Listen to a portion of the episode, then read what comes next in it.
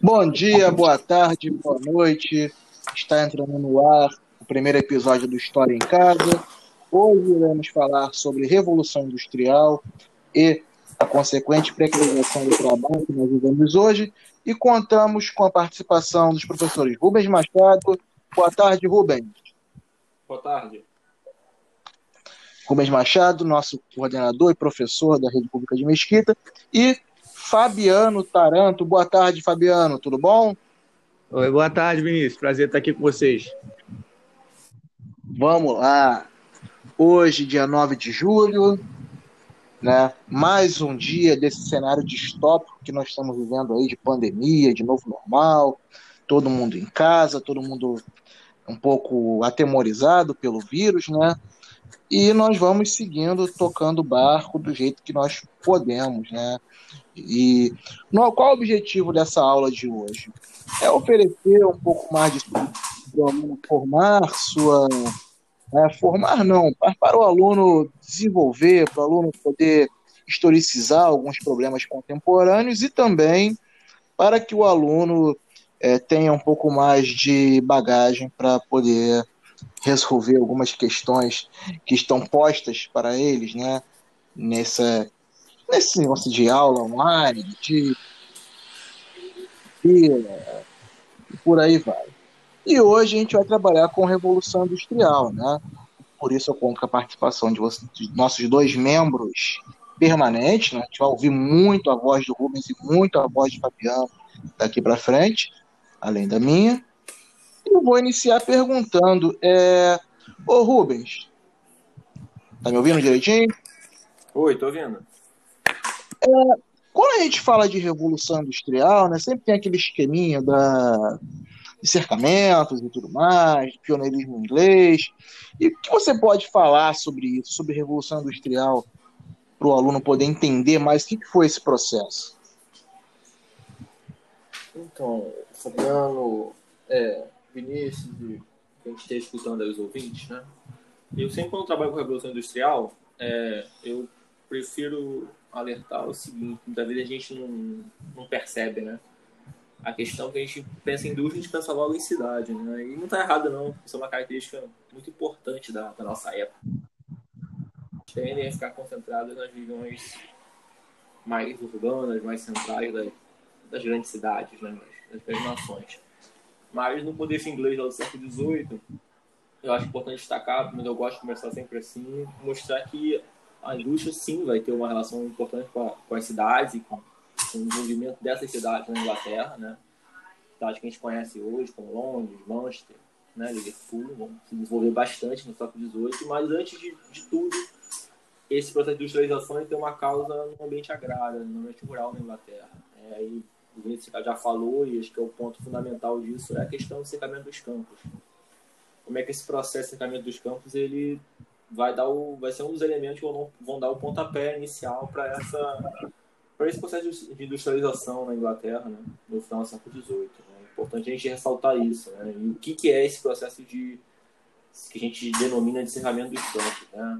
É um processo pioneiro que se desenvolve na Inglaterra, que é um processo né, que conta a primeira vez no, no, mundo, a gente conhece inicialmente. É um processo de privatização da terra, então o que era antes terras que pertenciam à comunidade, né, pertenciam às regiões, aos agricultores, né, não existia ainda o título de propriedade privada, mas aí está começando a surgir nessa Inglaterra de século XVIII. Então o governo inglês vai pegar essas terras que eram terras comuns, que a partir desse momento passam a pertencer ao Estado e passam a, a vender essas terras, né, transacionar através da venda. Então só pode comprar essas terras quem consegue de fato pagar.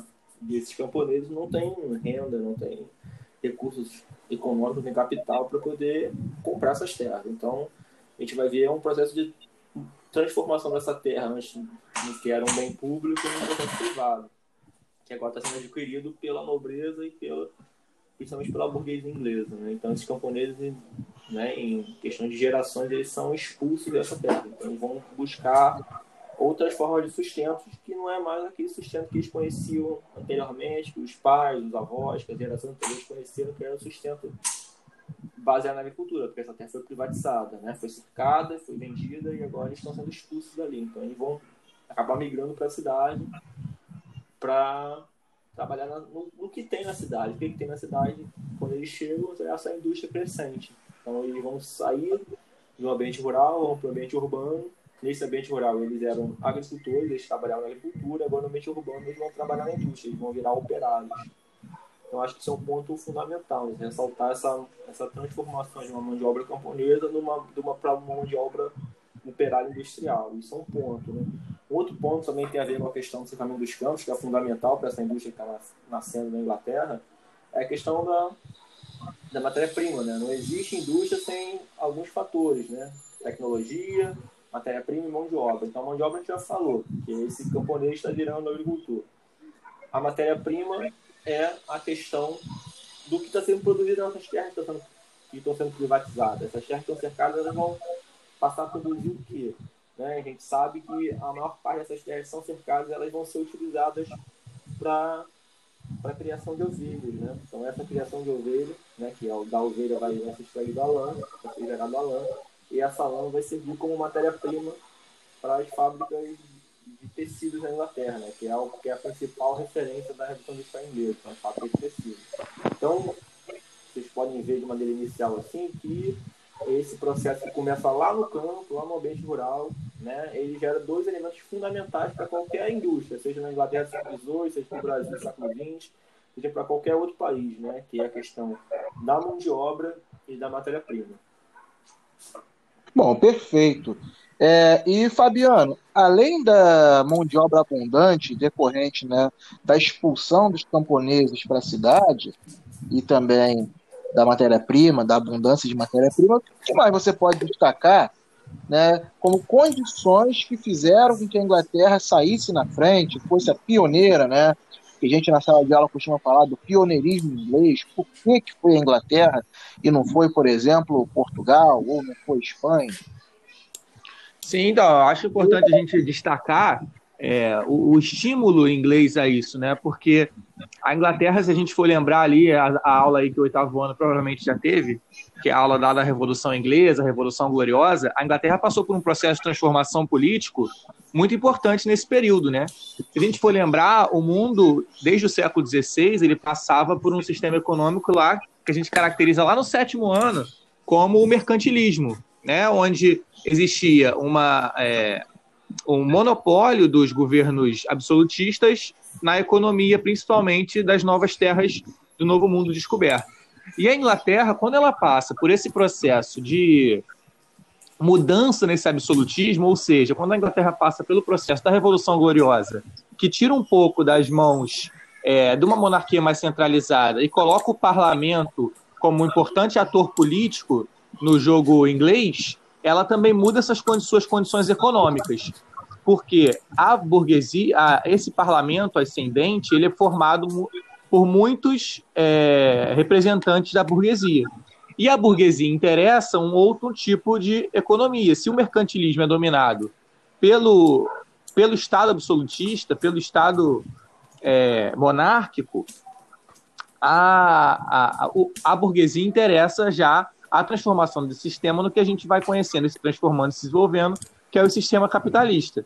Então, acho é, importante a gente notar que essa condição histórica da política inglesa ajuda muito. Então, se a gente for remontar lá, lá comecinho do século XVIII, por exemplo, o tratado né, de panos e vinhos é, inglês, os atos de navegação é, lá do Cornwall, ainda no século XVII, que fazem com que a Inglaterra alcance um monopólio nesse comércio e, e, e, e adquira muito capital através desse comércio, do monopólio da, do transporte de mercadorias pelo mundo, faz também com que a Inglaterra acumule muito dinheiro e acumule condições de desenvolver essa tecnologia que vai ser necessária na Revolução Industrial. Então, tanto o florescimento de uma classe burguesa importante politicamente, quanto esse acúmulo de capital é, decorrente do monopólio inglês no, no cenário internacional do comércio, que vai derrubar, por exemplo, a Holanda é, a partir desse, desse momento, que era um concorrente pesado. A Inglaterra vai tomando a frente nesse processo, e também são condições importantes nesse processo da Revolução. e isso acaba fazendo com que tanto o acúmulo de capital quanto essa burguesia politicamente mais forte do que em outros países, você citou, por exemplo, o caso de Portugal, que ainda tem uma, nesse momento aí do século XVIII, uma monarquia muito, muito forte, muito centralizadora, onde a burguesia não tem tanto espaço de atuação ainda político, isso vai dar condições para um outro fator muito importante, que é o florescimento das novas tecnologias no cenário inglês. Então a gente tem duas, é, duas máquinas importantes nesse cenário que são desenvolvidas ali em meados do século, meados para o final do século XVIII, que é a indústria têxtil e a máquina a vapor, né? Essas duas máquinas inventadas ali nesse nesse processo vão fazer com que a produção industrial se acelere muito, se acelere muito e que é, se demande cada vez mais mão de obra nessa, nessa aceleração. Então, você tem um mercado internacional constituído com forte atuação inglesa, é, a capacidade produtiva cada vez maior com as máquinas a vapor e a, a indústria têxtil florescendo, isso cria um cenário profícuo, um cenário florescente para que a Inglaterra seja o berço dessa revolução industrial. Perfeito, perfeito. E é importante né, a gente ressaltar, ainda nesse, ainda nesse assunto de revolução industrial, que o trabalhador, quando ele vai para a cidade, quando ele começa a trabalhar nas fábricas, né, ele. Porque a gente tem dois trabalhadores, dois tipos de trabalhadores que vão trabalhar nas fábricas. Tem um barulho aí que eu não estou entendendo. Porque... Aqui são dois tipos de trabalhadores. Tem o trabalhador que vem do artesanato, né? Que já era citadino, já vivia na cidade, e tem o trabalhador que vem do campo, nesse processo de cercamento que vocês destacaram. E aí, esse trabalhador, ele perde o controle sobre o tempo, né? Trabalhador na Revolução Industrial, ele passa a meio que ter que atender às necessidades temporais da máquina. Antes o trabalhador ele fazia sua né, fazia o seu artesanato ou fazia seu plantio, sua colheita dentro do seu tempo, né? E agora o trabalhador ele é obrigado a ficar longas jornadas dentro da fábrica, né, perdendo o controle sobre o seu tempo. O tempo do trabalhador não pertence mais a ele. Isso é um dos pontos assim mais né, mais significativo nessa mudança de rotina que o processo de industrialização traz para o trabalhador. Né? E, além disso, é, outros aspectos interessantes da Revolução Industrial que podem nos fazer refletir também sobre a situação, né? a situação de vida do trabalhador, além do tempo. É, o Rubens, o que você pode destacar sobre a situação dos operários nesse processo aí de primeira Revolução Industrial? Sobre a situação de quê? Dos operários, trabalhadores. Ah, então, eu acho que um ponto fundamental você já, já levantou um, um pouco, pelo menos. Né? Acho que vale a pena ressaltar um pouco. A questão do controle sobre o tempo, né? Eu citei como exemplo na, no começo da fala como é que esse homem que sai do campo e vai para a cidade, ele vai ter uma transformação radical no, no trabalho dele, né? no, no forma como ele trabalhar, no fazer do trabalho. E isso tem a ver também com o tempo, né? A gente está vendo, a gente viu que é um sujeito que saiu da agricultura e foi parar na indústria. Isso é um regime de trabalho que tem noções completamente diferentes em relação ao tempo, né? Na agricultura, o cara precisa respeitar o tempo da natureza. Ele vai lá plantar semente e tem que esperar o período certo para aquela semente brotar e gerar os frutos. Na, na, indústria não acontece. Principalmente no, no tipo de trabalho industrial que esse, esse trabalhador vai, vai conhecer lá nas cidades inglesas do século XVIII. Né? Um trabalho controla o relógio, o ritmo de trabalho intenso, uma super exploração. Né? Então, acho que o primeiro choque está aí. Né? Esse cara que sai da, da agricultura, que é um tempo completamente diferente, que vai ter momentos que ele vai ter que esperar mais, que esperar a planta crescer e dar os frutos. Tem um momento que ele vai trabalhar com mais intensidade, né? É, como, por exemplo, o momento da colheita. Ele vai trabalhar uma hora, uma quantidade de horas muito maior na, na indústria isso não existe. Né? Na indústria o tempo ele é praticamente o mesmo todos os dias do ano, em todos os períodos. Né?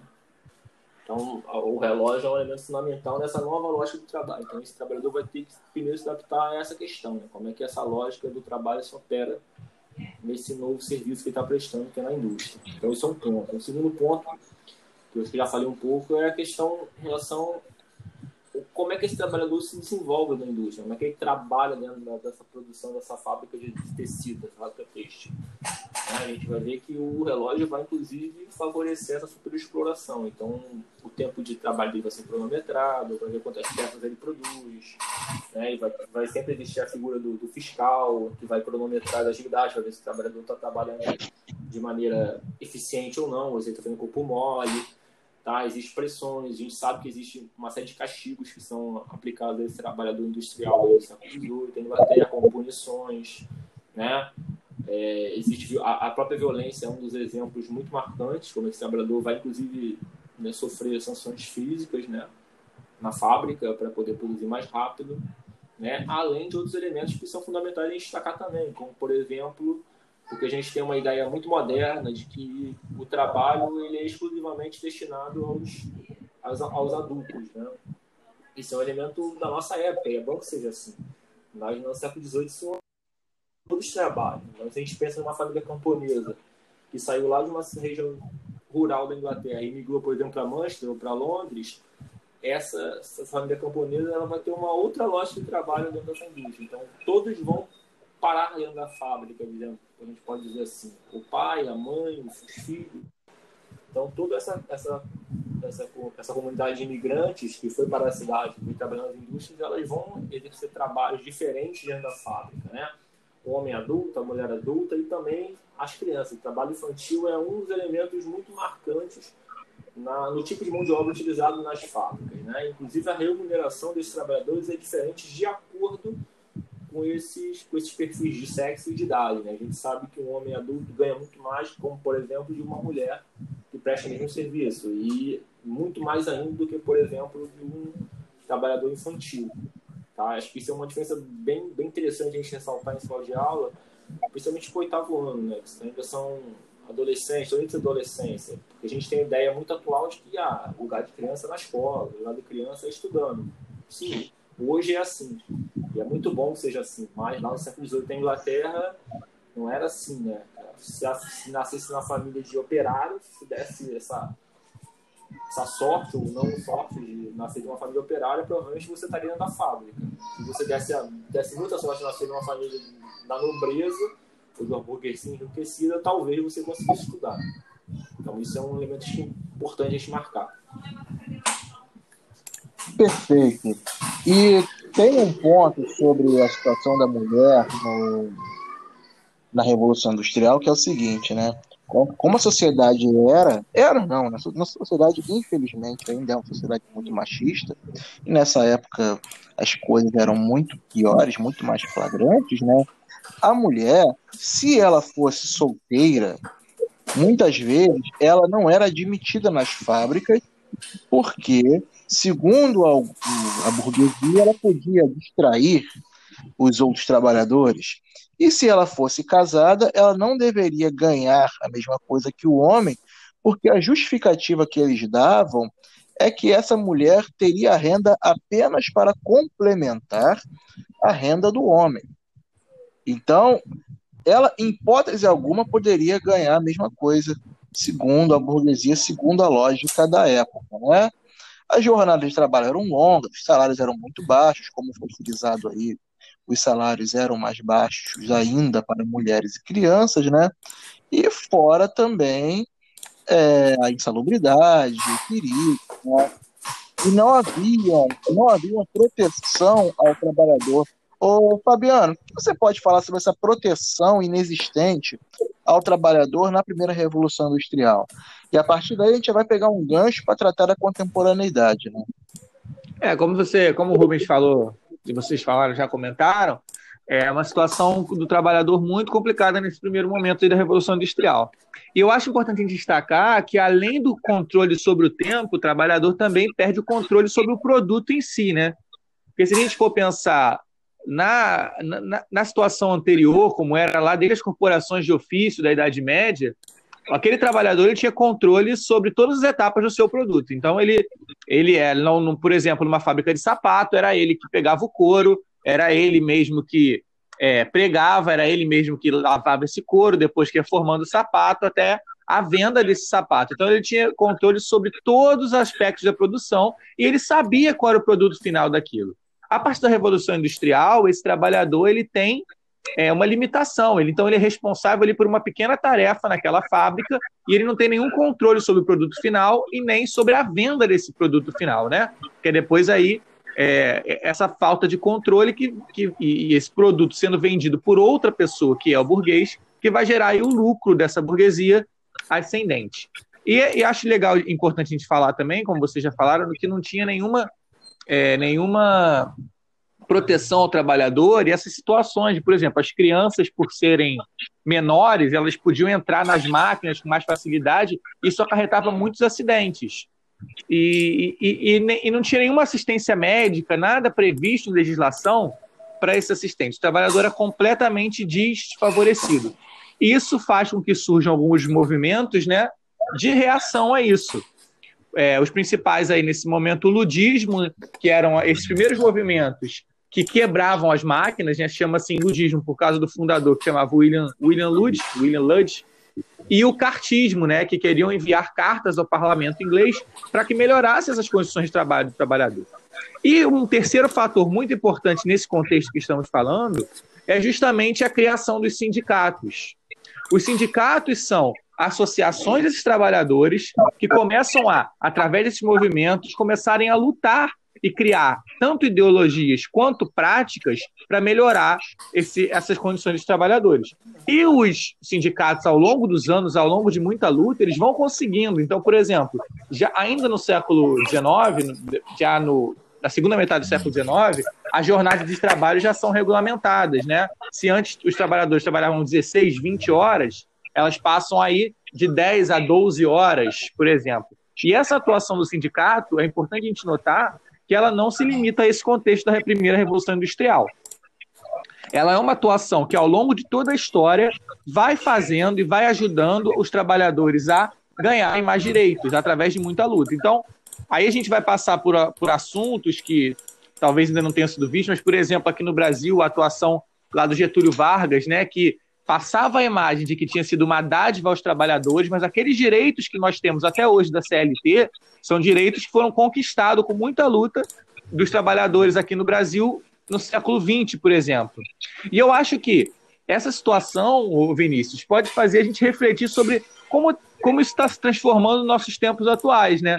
Porque se por muito tempo, desde lá, como a gente está vendo aqui, do século XVIII, século XIX, fizemos essa luta por melhoria nas condições de trabalho, pelo burguês, pelo empregador, se responsabilizar pela, pela assistência médica, se responsabilizar por uma jornada de trabalho condizente com a vida social do trabalhador. Hoje em dia, a gente vê a diluição disso, como isso vai se transformando. Então, a gente pode, eu acho que a gente pode citar o exemplo por aqui do Uber, né, ou dos entregadores aí dos, de, de aplicativos como o iFood, que esse trabalhador ele não tem o vínculo empregatício, nem com o iFood, nem com a gente que pede, nem com a lanchonete, nem com ninguém.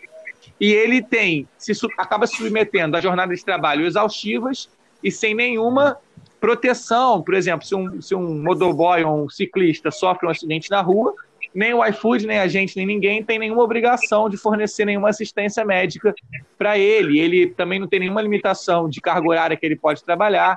Então a gente vê que essas ideias, que como a, como a história ela vai é, se fazendo um movimento, né? Se lá no início do século XVIII lutamos por, essa regulamentação, hoje em dia vemos muitos movimentos que, que essa regulamentação do trabalho ela vai sendo diluída vai sendo é, deixada de lado em alguns casos, né? É muito interessante essa abordagem, porque a gente vai falar um pouquinho sobre o break dos apps, né? Break porque eu acho que o movimento surgiu em São Paulo, então eles usaram essa nomenclatura que o paulista ele tem umas ele tem umas, digamos assim, os regionalismos meio engraçados, né? Eles chamam, por exemplo, contra-cheque de olerite, por aí, freio, e freio ou parada para ele ter break. Enfim, o que, que acontece? É, esses dias, se eu não me engano, foi até no começo do ano, um trabalhador, entregador do RAP, ele passou mal, teve um, uma parada cardíaca, e aí, e aí a, a usuária, né, a pessoa que pediu o lanche ou a comida, ela entrou em contato com o aplicativo para poder noticiar o fato, para poder pedir uma ajuda aos trabalhadores, e aí o aplicativo só respondeu da seguinte forma: se quiser, a gente manda outro, outro entregador, outro lanche. É, é como se o aplicativo tivesse dito: esse que foi entregar o lanche para você, que se dane, para não dizer outra coisa. Então, muitos alunos que nos ouvem, que vão nos ouvir, devem ter algum parente, ou pai, ou primo, ou tio, ou tia, ou prima, que já trabalhou ou que porventura trabalhe fazendo entrega, né? Ou até mesmo dirigindo Uber, né? A gente tem aí, quando a gente fala do processo de uberização, né? Tem a ver com o Uber, com, com os, os aplicativos, também com várias outras ocupações, né? Várias outras ocupações que estão sendo dominadas por essa tecnologia. Para o usuário que pede o lanche é muito confortável, para o usuário que usa o aplicativo Uber é muito confortável, e ninguém quer que esses serviços acabem. Porém, o que, o que as pessoas pedem é que os direitos desses trabalhadores né, que estão diretamente envolvidos, tanto na entrega quanto no transporte de passageiro, sejam respeitados. Ah, mas e aí o que, que a imprensa, por isso que eu acho engraçado que muita gente, o jovem hoje em dia, ele está muito iludido com o Jornal Nacional. Né? O jovem, ele vê o Jornal Nacional como se fosse uma coisa, uau, nossa, o Jornal Nacional é incrível, meu Deus, conscientiza todo mundo. Só que eles têm uma agenda.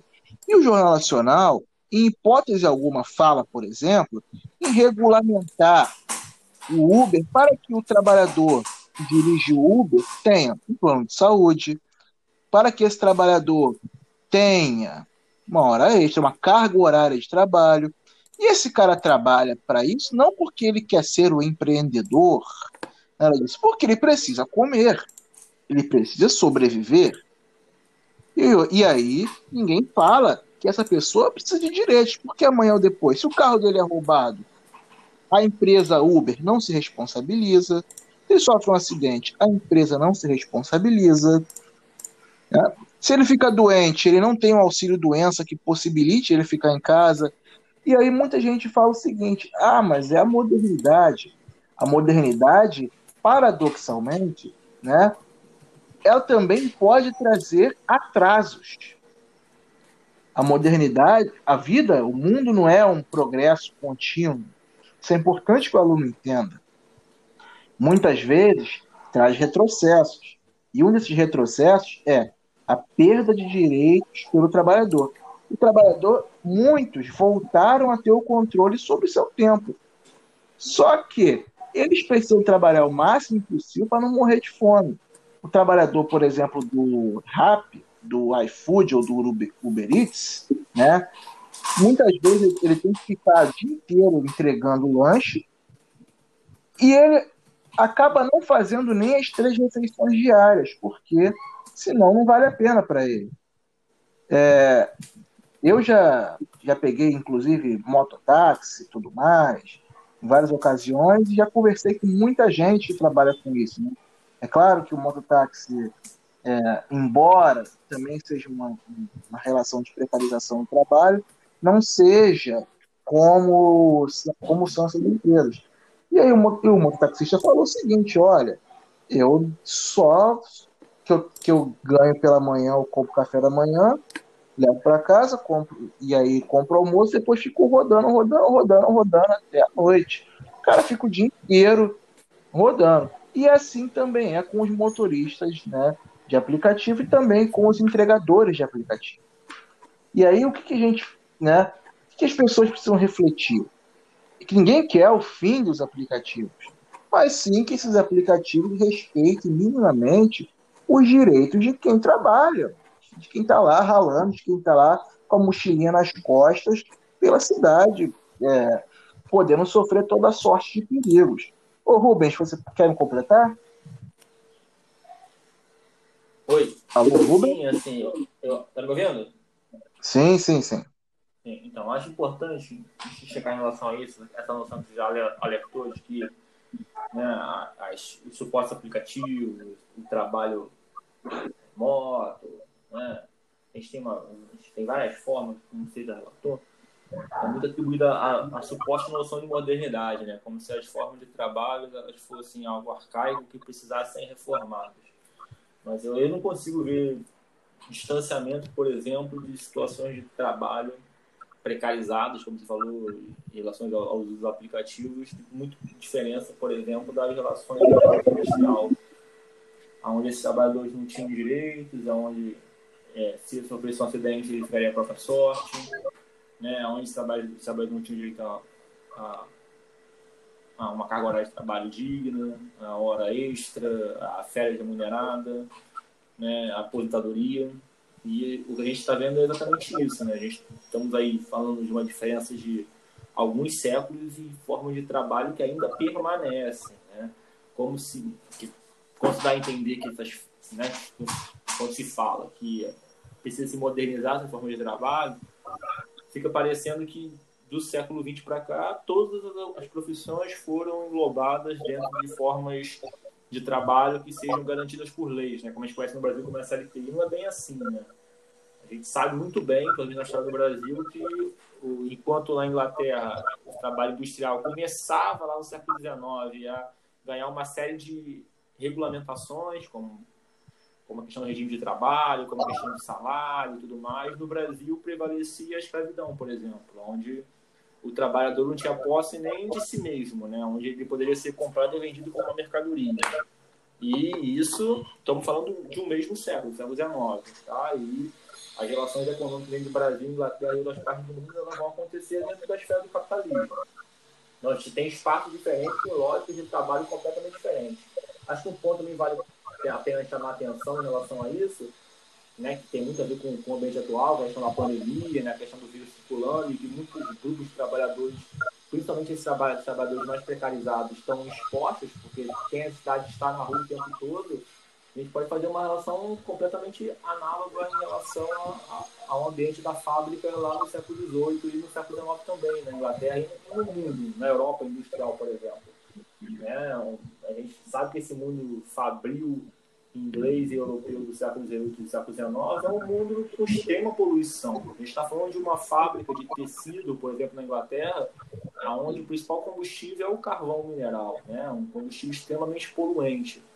Então, essa, essa atmosfera da fábrica vai ser uma atmosfera poluída pela queima desse carvão mineral. Então, muitos trabalhadores vão adoecer né, e vão ter problemas seríssimos de, de, de pulmão, de respiração e tudo mais por estar ali durante várias horas inalando esse gás poluído que é produzido a partir da, do trabalho das máquinas movidas a, a carvão mineral, né?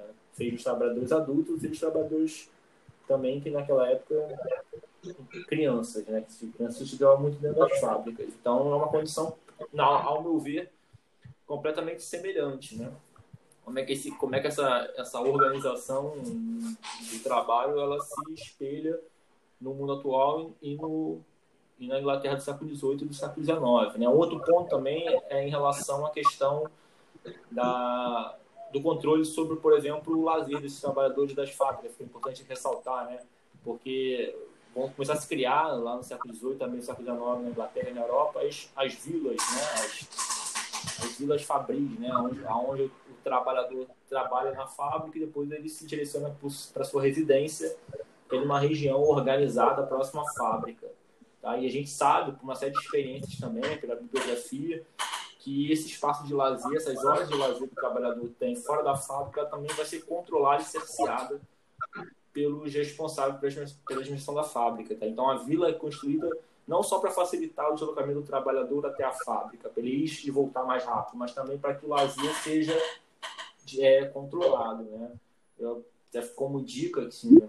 nesse período de pandemia acho importante dar dicas para os alunos e para os professores e tudo mais, que a gente possa ampliar o nosso conhecimento. Muito tem importante. Uma série, é, tem uma série na Netflix, não sei se vocês viram, eu cheguei a ver, porque os episódios são bem curtos, dá para poder ver de uma vez só, fracionar duas, três vezes, que é English Game, que é a série que fala sobre o futebol, sobre a criação do futebol. E ela se passa exatamente nesse contexto, né, de uma da, da, da Grã-Bretanha ali industrial do século XIX, né, e através da, das que eles contam como história do futebol, você vê que o pano de fundo do, da série é sim a história do futebol, mas também é um pouco da história das relações sociais ligadas às fábricas, né, ao trabalho, ao trabalho industrial na Grã-Bretanha do século XIX. Tá? Então mostra os jogadores operários se esforçando para poder, através do futebol, conseguir uma condição melhor de, de, de, vida, como é, que, como é que o futebol vai nascer dentro das fábricas na Inglaterra, né? como é que os times fabris lá vão começar a entrar em concorrência já no século XIX, meados do século XIX, com times ligados à, à nobreza inglesa. Né? O, além disso, trata bastante da vida dos operários, as precariedades que eles sofrem, os acidentes ligados não só às práticas ligadas ao trabalho, mas também ligados às práticas esportivas, como futebol, né? que causam lesões. Né? Aparece também como de fundo a questão do trabalho feminino dentro das fábricas, é um, é um ponto bastante característico. Tá? Então, poder deixar como referência aí, como indicação, eu vi, gostei bastante, acho que tem dá muita discussão essa série da tem na Netflix chamada English Game. Perfeito, Rubens, perfeito. Fabiano quer completar? Não, acho que já, já fomos bem completos aqui sobre essa questão. A gente pode Maravilha. partir para a questão, né? Resolver a questãozinha aqui. Exatamente. É, para os ouvintes, a gente também disponibiliza, além do Spotify, na plataforma dos alunos da rede municipal de Mesquita, que é onde nós trabalhamos, e a gente ficou de resolver, para atender esses alunos, uma ou outra questão da apostila que eles receberam. Né? É, Fabiano, Rubens, vocês têm alguma preferência de questão? Não, por mim você pode escolher isso. pode escolher, fica à vontade. É, é. Certo. É, na aula, na semana 2 de História do mês de maio, na apostila de maio, que chama-se Os Trabalhadores se Organizam, né? ou seja, seria o capítulo 2 de História, a gente tem duas do questões. Mês de junho? Do mês de maio? Mês de maio. Mês ah, de maio, depois a gente vai avançar. E Qual semana, ou... Semana 2. Semana 2 do mês de maio. Tá, já achei aqui. E a questão número 1, um, ela diz o seguinte: uma das formas dos trabalhadores se organizarem para lutar por seus direitos foi através da formação dos sindicatos. O que eram esses sindicatos que estavam sendo formados pelos trabalhadores? E aí a letra A. Eles eram clubes de trabalhadores voltados para o lazer, que acredita que o lazer era muito limitado nessa época, né? Porque como o trabalhador ele ficava long, por longas jornadas dentro da fábrica, a gente não acredita ou a gente não pode é, marcar a letra A porque é uma resposta historicamente incoerente, não é a letra A. a associações de trabalhadores se reuniam para reclamar dos patrões. Faz sentido, só que a luta dos trabalhadores não era só reclamação, né? Então, por isso, não se pode marcar a letra B. Aí você tem a C e a D. A C, os sindicatos eram associações de trabalhadores que se reuniam por categoria para lutar por melhores condições de trabalho. Essa é boa, dizer, hein? O que os sindicatos queriam? Ah, eu quero uma jornada um pouco menor, eu quero que o trabalho de crianças seja limitado por semana, eu quero que o trabalho das mulheres seja limitado, eu quero um pouco mais de direitos, né? Quero que meus direitos sejam respeitados. Eu quero melhores condições de trabalho. Por isso, na número um, a resposta é letra C de casa. C de casa. A letra D não faz sentido porque não eram organizações de patrões que se reuniam para lutar contra as greves. Embora hoje existam sindicatos patronais, né? embora, vamos dizer assim, eles estão muito bem representados pelo ministro da Economia, Paulo Guedes, ele está ali para representar os interesses dos patrões, dos grandes empresários. É, é, não é disso que trata a questão. E a número dois é a importância das leis trabalhistas para a vida do trabalhador. Isso aí é muito simples, né? Elas protegem o trabalhador contra abusos e garantem os direitos dos trabalhadores, né? Ou seja, se um direito vira lei, né? Se uma demanda do trabalhador vira lei, vira uma lei trabalhista, né? O trabalhador tem esse direito protegido, teoricamente, né? E aí, qual é o objetivo dessa reforma trabalhista que foi feita recentemente? Para vocês verem alunos que são futuros trabalhadores como vocês estão sendo atacados, né? Essa reforma trabalhista ela veio para poder liquidar esses direitos, poder liquidar esses direitos. E que vai qualquer dia ter uma aula somente sobre essa reforma trabalhista, porque nós já temos 40 minutos de podcast. Né? E aí ninguém aguenta ouvir por muito tempo a minha voz. Então a gente, pre a gente prefere marcar essa outra aula né, para um outro dia. É... Mais alguma coisa, Rubens? Mais alguma coisa, Fabiano? Não, acho que, acho que é isso. Eu também acho que tá, tá bom tamanho já. Até quatro tempo. Acho que o neném também achou que tá bom, hein?